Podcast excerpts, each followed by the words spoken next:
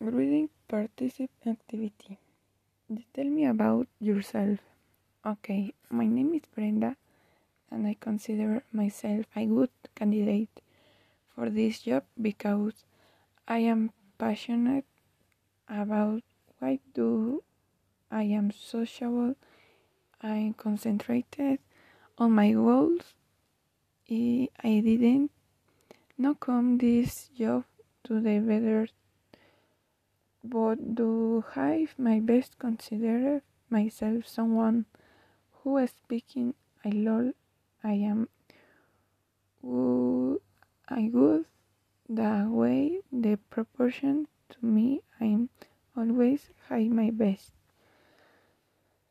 Tell me about your strange on was my strange passionate person in one I propose that I am strong, that I do not have I want to bring things. Tell me about your week. On my weak point in the can head strange, very chic, but it does not happen very often. Good no. Where do you see yourself in five years? Um, five years.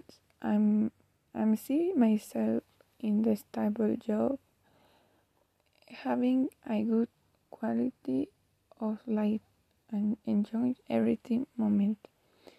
Describe your dream job. The job in my dream is my older office in medic and passion had it. The that work is good and the well.